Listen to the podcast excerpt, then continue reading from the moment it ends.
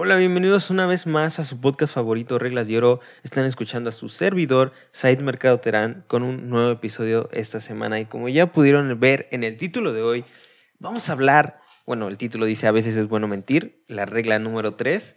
Y efectivamente vamos a hablar sobre las mentiras, esas mentiras que todos alguna vez hemos dicho, una por lo menos. Nah, yo siento que muchísimas, todos hemos mentido eh, a nuestra mamá, a nuestro papá, a nuestros hermanos, a nuestros amigos, a la profesora. Yo siento que los profes son los que más han recibido mentiras, tanto este año como todos los demás, ¿no? Las excusas de por qué no hizo la tarea, de por qué no hizo tal cosa, X. Entonces yo siento que los profesores eh, están en primer lugar. El segundo papá, los papás, también son los que reciben mentiras, pero el primer lugar que reciben mentiras son los profesores.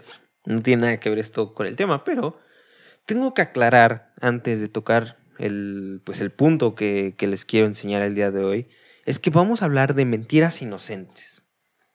Las mentiras inocentes no afectan a terceros, no se les hace a las parejas, los políticos no pueden mentir y sobre todo no podemos mentir sobre cosas malas para, hacer, para que sea una mentira inocente. Esas ya las otras mentiras que son muy fuertes, pues ni al caso, ¿verdad? Siempre tienen que evitarse esas mentiras pero es de las que vamos a hablar el día de hoy, pues son de las que nos han sacado de apuros, son las que nos han salvado, son las que hemos dicho de adolescentes para poder entregar una tarea. O sea, miden la, la intensidad de esas mentiras son muy, muy bajas. Pero muchos se preguntan, ¿por qué mentimos? Si sabemos que a veces es malo mentir. Y déjenme decirles que mentir se ha vuelto un método de supervivencia muy común en los humanos. Siempre mentir nos va a hacer que nos salgamos con la suya, bueno, si la mentira sale bien, entre comillas.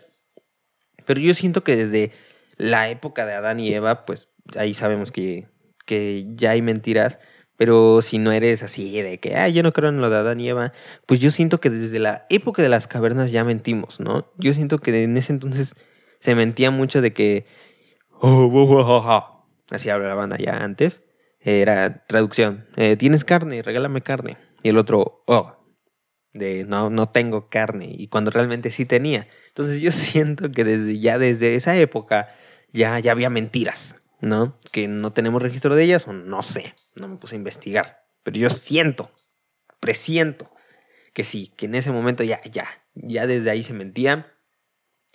Pero algo también que debemos aclarar es que las mentiras no siempre deben ser nuestra primera opción para resolver los problemas. Siempre tenemos que buscar pues la verdad sobre todo, ¿no? Siempre decir la verdad o encontrar soluciones que no sean las mentiras, porque al final de cuentas mentir siempre va a ser negativo.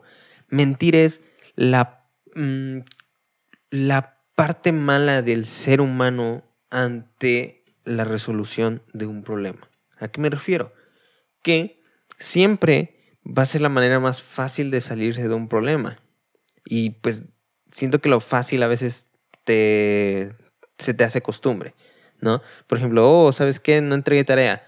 Tengo dos opciones, hacerla, bueno, tres, hacerla, no hacerla y mentir el por qué no la hice. ¿No? ¿Y qué hacemos? Normalmente es como de, pues si no la hago, no pasa nada. Si la hago, no sé si, si alcanza a hacerla. Y mentirle, pues tal vez me dé opciones. O me ponga 100. y pues recurrimos a mentir siempre. Entonces es es muy raro, pero tenemos que hacer eso. Que no sea nuestra primera opción mentir, pero les repito, a veces es bueno mentir. Yo siento que también para mentir tienes que ser un buen mentiroso. Tienes que ser un experto en las mentiras. Sobre todo, tienes que tener buena memoria. Porque te tienes que acordar de la mentira que dijiste. Yo siento que es muy fácil recordar lo que pasó, porque pues pasó. Pero ya cuando tú inventas algo sobre eso, pues te tienes que aprender eso para que en unos años, yo, yo siento que las mamás tienen ese poder, o no sé, como que guardan en un lugar de su mente lo que pasó ese día y te lo preguntan dos años después para saber si todavía sigues con esa teoría o para saber si todavía tienes la mentira.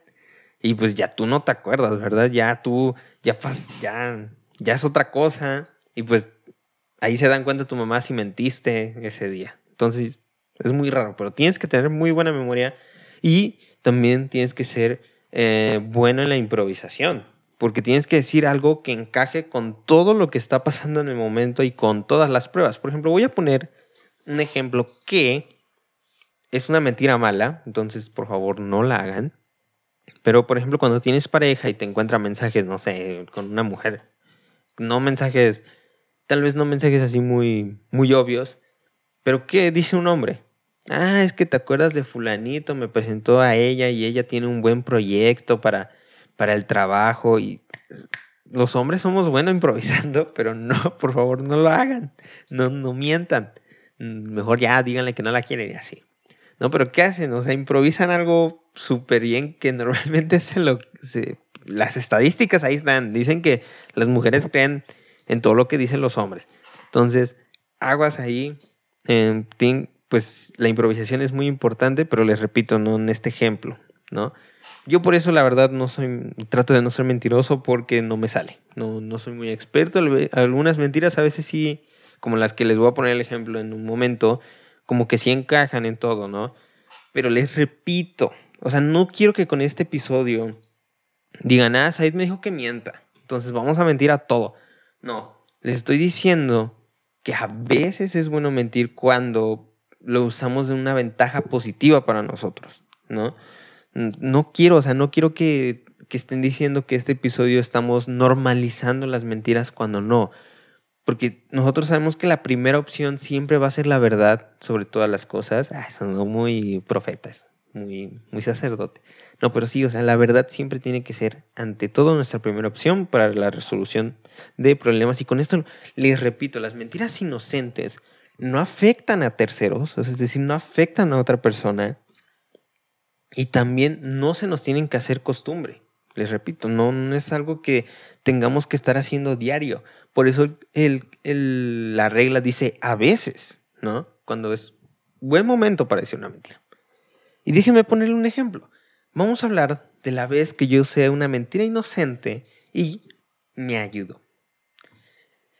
Déjenme contarles, esto fue en el año, no me acuerdo en qué año, pero yo estaba en secundaria y para la secundaria yo tenía una rutina en la mañana, pues muy completa, es cierto? Era muy rara. Miren, yo me levantaba, entraba a las 7, me levantaba como a las 6, de la mañana, me levantaba, eh, me vestía, los hombres nos vestimos súper rápido, y a veces me lavaba, no a veces, siempre me lavaba los dientes.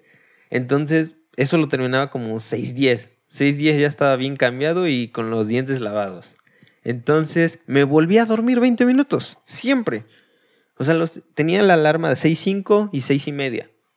Porque a 6 y media me volví a levantar y ya nada más alistaba todas las cosas y como 6.45 ya salía de mi casa. Pero yo vivía muy cerca de la secundaria. Estoy, no estoy exagerando en un minuto. Y no es exageración. En un minuto ya estaba ahí en la escuela.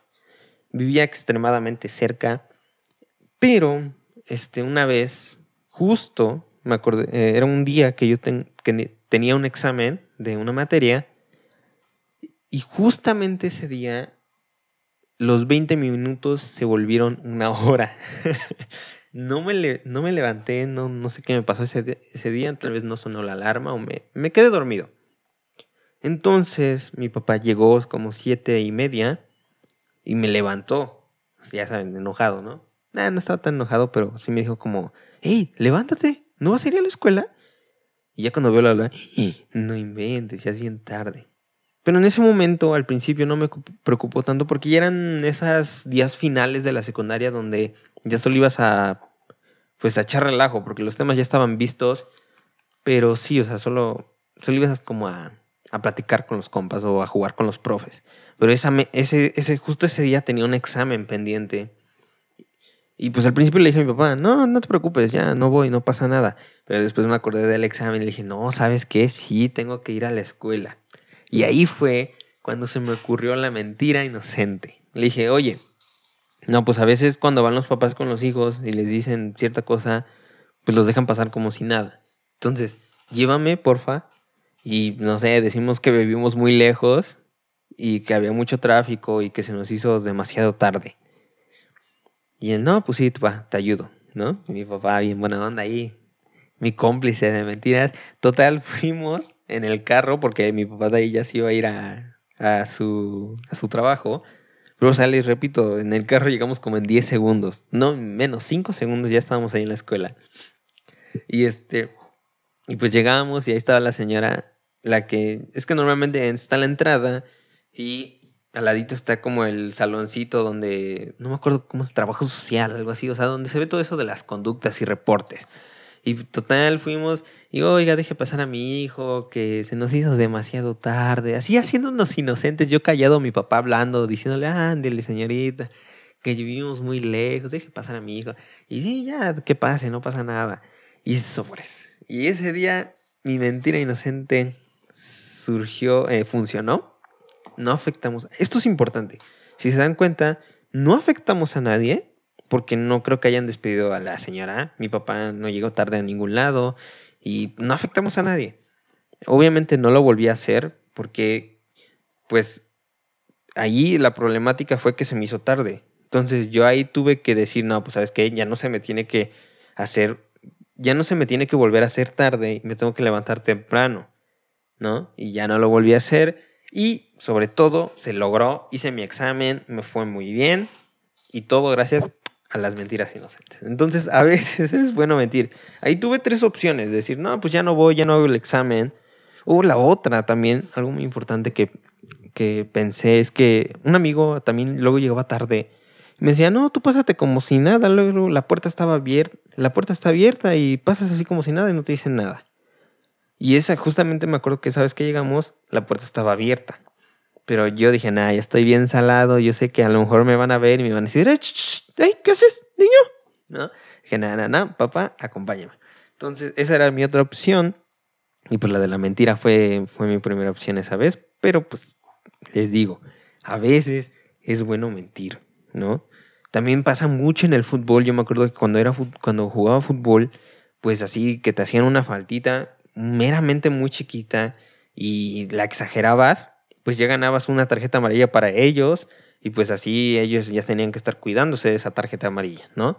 Y es por pura estrategia la mentira inocente, pero al final de cuentas no afecta a nadie. No creo que nada más les da como una amarilla, pero no creo que una afectación así súper emocional, ¿no? ¿Verdad? Entonces también ahí es bueno las mentiras inocentes. Y bueno, para finalizar este capítulo, les digo, mentir a veces es bueno, pero siempre la verdad va a ser mejor sobre todas las cosas. Siempre tiene que ser nuestra primera opción. Nunca, yo pienso que normalizar las mentiras está mal, pero a veces es bueno. A veces te saca de problemas, te saca de apuros y pues uno nunca sabe qué puede pasar si tal vez no hubieras dicho esa mentira o uno no sabe qué puede pasar si, si hubieras dicho la verdad. La, la vida es un riesgo y pues, les repito, a veces es bueno mentir, pero la verdad siempre es mejor. Muchas gracias por acompañarnos en este episodio. Espero que les haya servido de algo, que alguna vez digan una mentira y se acuerden de mí, pero no una mentira grave, recuerden.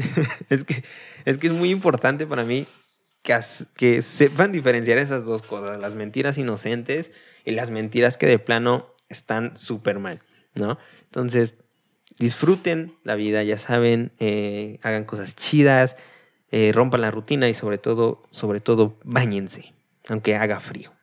Esto fue Reglas de Oro. Yo soy Said Mercado Terán. Me pueden seguir en las redes sociales como Said-Terán con doble N en Instagram e Twitter. Twitter, Twitter. Luego nos escucha bien, perdón, me alejo mucho del micrófono. Eso fue todo. También síganos en el canal Said donde vamos a estar platicando mucho sobre estos temas también. Nos vemos, cuídense. Bye. Perros.